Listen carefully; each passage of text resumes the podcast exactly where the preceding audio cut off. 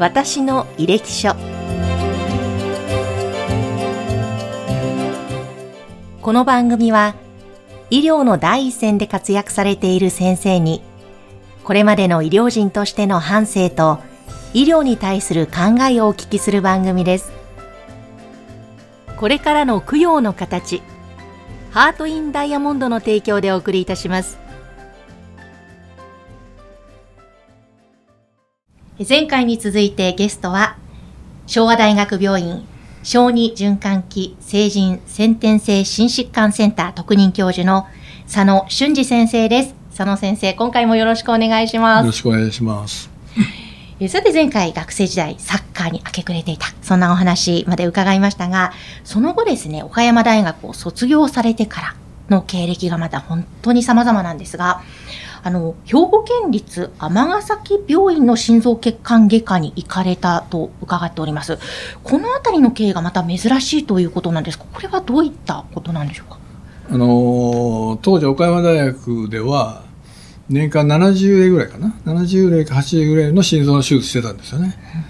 だけどその当時大霊会って大きな講座のの医局でえーと、心臓外科になりたいと言ってね目指している人が30人ぐらいいたんです。よ大学の中に、はい、であとは消化外科とか全部合わせて70人ぐらいいましたからそんだけすごく大きな医局だったんですよね、はい、で30人ぐらいが目指してて手術症例が70例ぐらいしかないんですから。でほとんどのの手術はもう教授が1人です。るだからもう教授が決めて教授が手術するもうそういうそのテレビの世界ですよ昔のね。はい、えー、で、えー、そういうのであのやっぱりこう大学院に行ってで4年とか5年いましたけどやっぱ上野先生見てもやっぱり誰もその手術できないので僕の夢だったやっぱこう手術して治せるような外科医になりたいというのはねやっぱどう考えてもなれないと。このままだったら。いくらこう出世してもね。というのでそのちょっとかちょっと悩んでたらその時にその京都大学の関連病院のその先生が「佐野君うちに来ないかと」ちょうどね僕のと同じぐらいの年の先生がイギリスに留学されてで京都大学頼んだけどそのそのくらいのねその都市学校の人がいないからって送ってくれないというんで、うん、そこがね年間150例ちょっとぐらいあったんですよね。で、えっと、心臓外科医が5人ぐらいなのでで逆にあの手術に就くチャンスはすごく多いですよね。はい、でそういう話があってでぜひ来てくれというんでね言われて見学に行ったんですけどやっぱりこうあのいいなというので、はい、からあとは国立循環器内センターも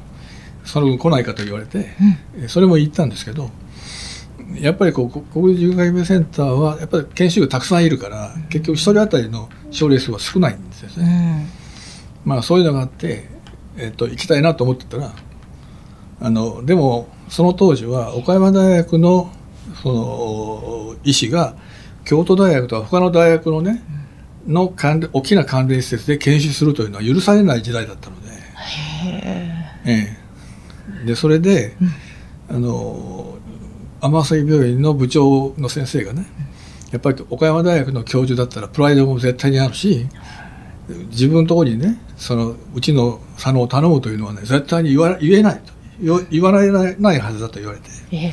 だから自分が頼みに行くと言われて、うちを助けると思って佐野君をその、ね、そのよこしてほしいと助けてほしいというふうに頼みに行ってやると言われて、うん、で頼みに来られたんです、ええ。え、京都大学の上ですからね、はい、がわざわざねその岡山大学にうちが困ってるから佐野君もね学会で見てもすごく優秀だし、そのやる気も十分あるし、ね、うちで絶対にこの欲しい人材なので2年か3年でもいいからね貸して力を貸してほしいと。というふうに言われて、ね、そうするともう教授もこうノーと言えないですよね。えー、それで行ったんですけど、えー、その前はね行きたかって行きたくて、でもそのその部長がね自分が頼みに行ってやると言われる前は、うん、もうどうしようかと思っててね、はい、で毎日あの辞表を持っててポケットに入れていつ頼みに行こうかと思ってでそのチャンスがあったらあの機嫌の良さそうなね日に行こうと思って、ずーっとなその1ヶ月以上ずーっと思ってたんですよね。でそれでその部長の先生が「君は大変だろう」というので自分が頼みにまあ先に行ってやるというんでそれで行って来られて、えそれでまあまあ佐野がねそんなに役に立つんならねお宅のそんなそのねあの病院でねそんだけ役に立つとはね自分たちももう思わないけどそこまで見込まれてるんだったらぜひそれはね貸しましょうと言われてそれで行った。そうだったんですね。これ、尼崎は何年ぐらいいらっしゃったん2年ですか？あこの2年っていうのはいかがでしたか？この2年をねやだから例えばその関西でしょ？だから京都大学ですよね、それからその大阪大学もねすぐ近くだったしやっぱりこう京都大学の先生とかね、やっぱ大阪大学の先生のはやっぱり海外に留学している先生がたくさんおられて、でその先生だからねいろんなこの話聞いて「いや佐野君ね海外は全然レベル違うんや」というんでほでいろんな話を聞いてたのででその頃にあややっぱり行くんならね海外の方がいいと。う。うんうん。で尼崎にいる間にそのヨーロッパとかアメリカとかねそういうところをずっとこう見学に行ったんですよ。学会で学会に論文を出さないといけないのでだから論文をその書いて発表しに行ってはい。逆にそのその分だけみんなでたくさん勉強してますよね。うん。論文を発表しないといけないから。ええ。だからヨーロッパに行ってそれからそのアメリカに行って論文書いて発表しに行ってその間にいろんな大きな病院を見に行ってでお大体多くの病病院はねみんな OK だったんですけど、ええ。ね、OK だったんだけど金は払えないですよね。だから自分で日本でそのファンドを取ってこいと。ほというのでで最後にねえっと尼崎の先生がい行かれてたニュージーランドにねそのグリーンレーン病院というところにサー・ブライアン・バレット・ボイスってねサーがついてる世界でただ一人の心臓外科医ですよね。そのエリザベス女王からサーの称号をもらってる。もう世界唯一の先生。そうなんですね。この先生はもう超有名人でね。もうが世界中の学会とみんなサー・ブライアンサー・ブライアンってみんながこう尊敬する先生で。ええ。そういう先生がニュージーランドにおられて、うん。そその君ねニュージーランドが、ね、いいよサーブライアンすごくいいよと言われて、それで最後にバレット・ボイスが、えー、と台湾のねアジア太平洋の学会で来るというのを知って、はい。でそこに論文を書いてで彼に手紙を書いてですね会いたいと。で台湾台北で会いたいというんで会ってで会ったこともないからね。うんで学会場でもう最初にすぐにそのねサブライアンどう思いますかってパッと聞かれて彼パッと立ってこうやってとか言うでしょ？ええ。あこの人がバレットボイスか？と思ってね、はい。初めてそれ知ってで学会終わってねその話しに行くチャンスをずっとこう狙ったんだけどみんながこう行くからねなかなかチャンスがなかったんですよ、うん。で最後にちょっと間がのがあって実は僕が手紙を書いた佐野屋というんで、うん。で話ちょっとしてそれからね学会が3日あったの。3日ずーっとバレットボイスをくっついてましへえた行きたい言うて。最初は何て言われたんですか？え？バレットボイスさんに行きたいその僕学ばせてくれと言った時は。ね、ちゃんともうもうあの思いは伝えてたので、うん。あのねそうトレーニングしたいと。心臓がトレーニングしたいと言われて。でその時に2日目かなんかに聞かれたんですよね、今今どのくらいの手術をしたことがあるかとかね、ね。で今働いてるところでどのくらいの手術があるかとかね。え何例ぐらいの手術についたことがあるかとかこう聞かれて、ええほんならええ僕それまでに執刀したのはね執刀した症例は1例だから心臓の手術、うん。で、えっと年間150で5人ぐらいでしょ。だからまあえっと週に1例か2例手術ついてる、うんそういうのを言ったらええあっさり却下されましたねそれはあの心臓外科医の研修じゃないとそんなものは入ってないと言われて、あっさりと。してないのと一緒やと言われシャショックですねて。もう、だけどもう、大体そういうふうに言われるんじゃないかと思ってましたから。もう、桁が、桁が違ったから、レベルが。世界、その当時、世界と日本はもう圧倒的な差があったので。ええだけどもうあっさりね、ええ研修になってないと言われたらもうがっくりしました。え、え。でもその後結果でも行かれるわけですけどもどうやって先生だから毎日、イエスをもらった？毎毎日あの、ね、朝がけ、夕がけ、晩なんとかで、うん。もう会うたびにバレットボイスになんと話をしてね、はい。で自分がこういう論文をね、こう演題を発表するんだけど、聞いてきてくれとかね、うん。なんとかとかそういうのを言って、だから、あの、おあとはまあ自分がね、きこういうところに見見学に行って、今までね留学したけどやっぱりこうねあのなかなかいいというところがなかったとかいうのも話して、うん。なら彼が最後に言ったのがそのその移植とかね心臓移植とかね、それからその複雑神経系とかその難しい手術とかねそういうところのをを専門にしてるね病院に行っても仕方がない言わ。れて、お前にに必要なのは、ね、もう心臓外科は基本やと言われて、基本が大事。だから基本をちゃんとしっかり教えてくれるところで研修しなさいと言われて。はい。何を何を置いても全部基本やと言われて。で基本をちゃんとしっかりとねあの教えてくれるところに留学した方がいいよというようにアドバイスを受けたので。え。でだったらだったらあのグリーンレンであなたに教えてほしいと。うん。だから最後の日にい あのお昼かったかな？お昼ご飯を食べるのね。奥さんがいるからちょっと一緒に食べるからね。ちょっとホテルに来るかと言われて。はい。それで学会場からすぐ歩いて23分のところにホテルがあったので。でそこ行ってなら奥さん紹介してあるというんでね。えで奥さん紹介してもらってでその時に「来年来る」って言ったんです。あお奥様に先生奥さんにのことを僕も紹介した時に「来年ね留学してくる佐野屋」と言う言われたから「え？来年僕行くの?」とか「おー。行けるの?」と思って。あれもバレットボイス先生に認められたというか。そうそう。おうん。とやっぱりそれは先生の情熱が伝わったということですよね。分かんないけどね。後からねうちの奥さんもね「どうしてあなたと取られたの?」って言ってね。だって紹介状もないですから。ねあ紹介状普通は紹介状をちゃんと書いて有名な先生に書いてもらってで出しますよね。でニュージーランドはそこで17人そのアプライがあったんですよーえ。あ1人ですからね。あ行きた17い人世界中からアプライがあって、うん。その中で1人だけ取られるわけだからで紹介状もないのになんであなたは通通ったのって言われて。い一回聞いてみたらって言ってね辞める前に聞いたんですよ、はい。うん、そしたら自分のところにね紹介状もなしに直談判してねその教えてくれってのはお前が初めてやって言われて。先生をそこまでこう突き動かした一番の根底部分にある思いは何だったんですか？だからその手術できる人になりたい。ああもうそこなわけですね。やっぱりそれってあの前回伺った子供の時にうん治それがしてくれた。小さい時からの医者になるのは、ね、そのその地位でも何でもないから自分が手術して治せる医者になりたいというのがが小さい時からの思いだから。だからそうそういう外科医になりたいという。のでで手術のチャンスも多いし、ねえーそういうところに行きたいと思って。でやっぱり日本よりも圧倒的にそこ1000 1200300でやったのでグリーンレーンがね、1200300、うん。で5人がフェロー5人だから。えでスタッフサージャン5人だから。だから1人当たり、ね、年間270円。だからもう運転の差ですよねそうするとここのグリーンレイ病院には何年間？2年いてで最初の9ヶ月は手術ゼロですよ。させてくれなかった。というのはバレットボイスのもう方針がね今から30年以上前にもうその患者さんに IC 取る患者さんに説手術の説明をして患者さんが、ね「僕が手術します」と言ってねだったらこんな若い先生にしてもらうのは嫌だと言われたら諦めなさいですよ。で患者さんがね OK やと言ったら手術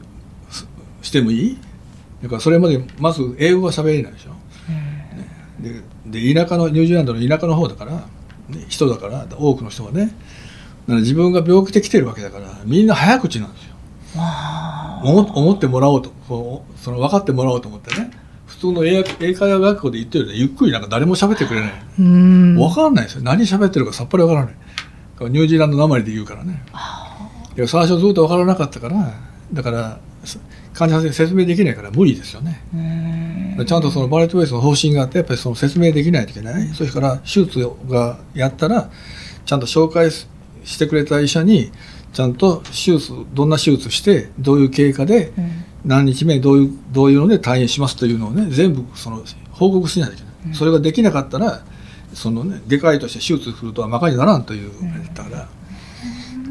すごく厳しい先生だったんですよ。だけどものすごく教育的でねええ。すごくでその時にやっぱり言われたのは、ね、今で覚えたその一つをね外科医いい外科医になろうと思ったらやっぱり手術の経験がいる。ある程度手術数がいる。うん。いい。からもう一つは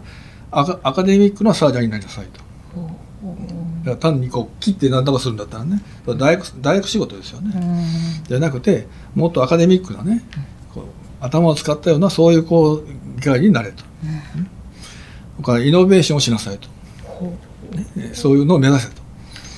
ねそれから、えっとね、そのチーム医療をしなさいというよりも30年以上前にチーム医療をを心がけなさいと。ううんチームを育てなさいと。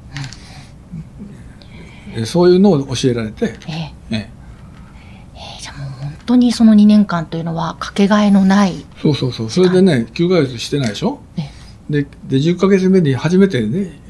ちょっと英語も少し上手くなったからね、そのね患者さんに話をしししに行きなさいって言われて行ったら、えもう田舎の人だからね手術するたら OK です。OK って言われて、え。え OK と言われた言ったらねやれ言われてやって。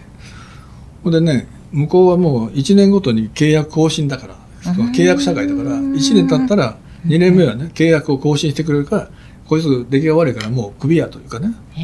え決まるのでえその時になんとなく契約を更新してくれそうな雰囲気だったから。だけど研修医でね、えー、としあの 7, 7段階あったんですよ。えうん。だからランク7は例えばねその給料がね倍ぐらいくれるのね、うん。ランク1言われたら給料半分くらい。だから給料が全部違うんですよで僕ね自分の経験からしたらお前はまあ下から3番目くらいだと言われて、うん。ええ。だから真ん中でちょっと下ですよね。1年目は。うん2年目はねどうしようかと思って。例えばその給料上げてほしいでもいいですよね、上げてほしいけど上げすぎたらこんなんねいらん言われて、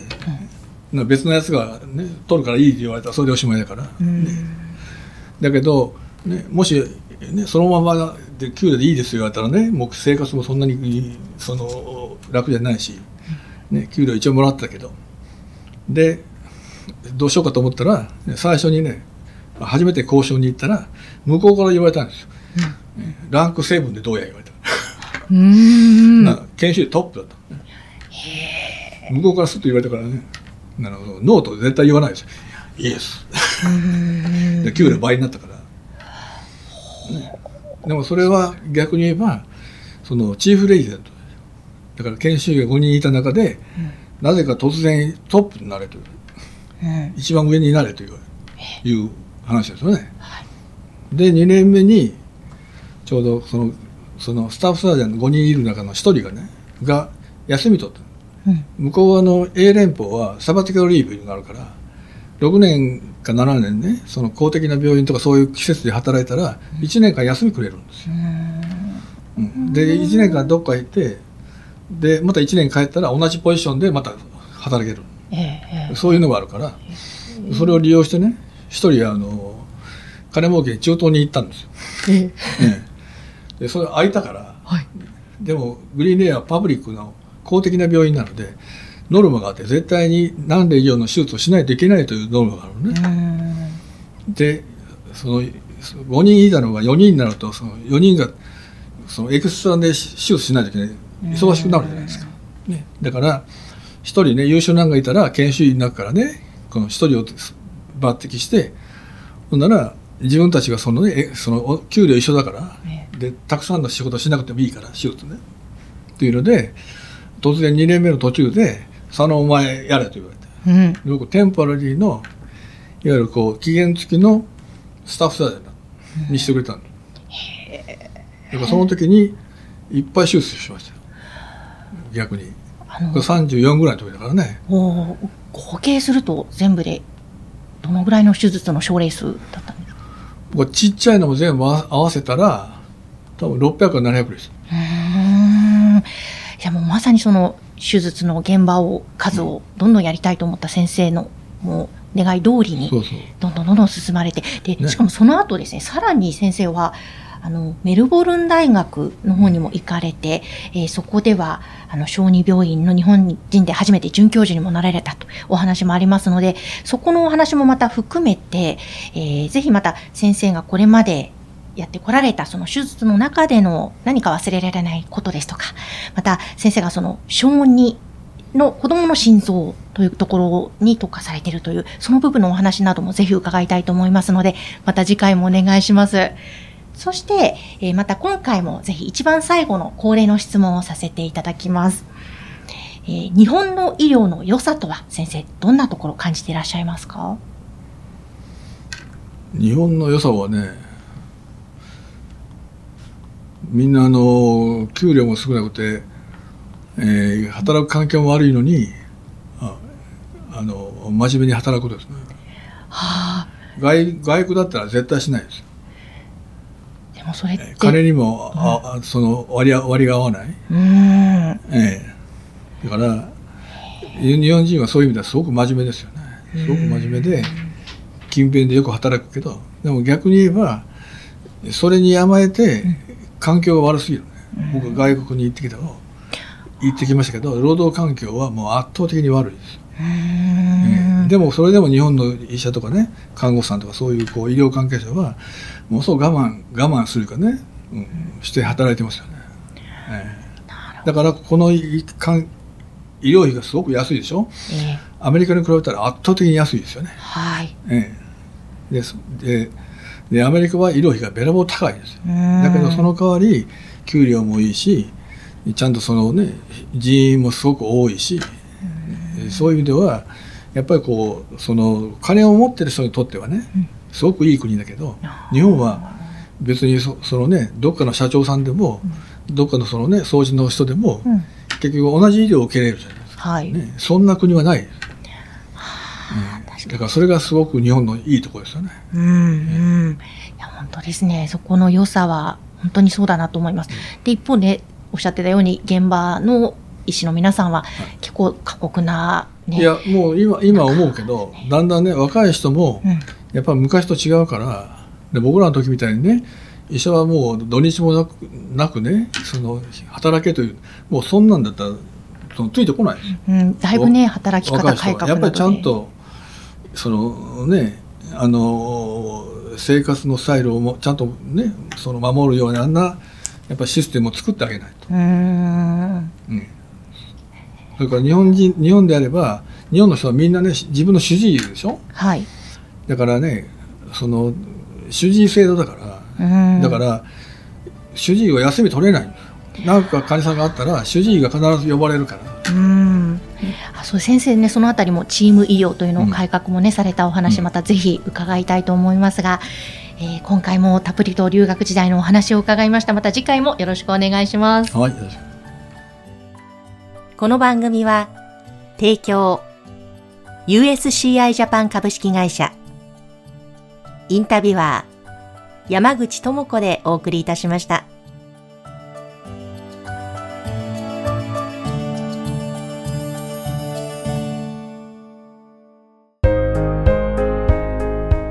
手元供養には、ご遺骨で作るダイヤモンドを、ハート・イン・ダイヤモンド。それはこれからの供養の形です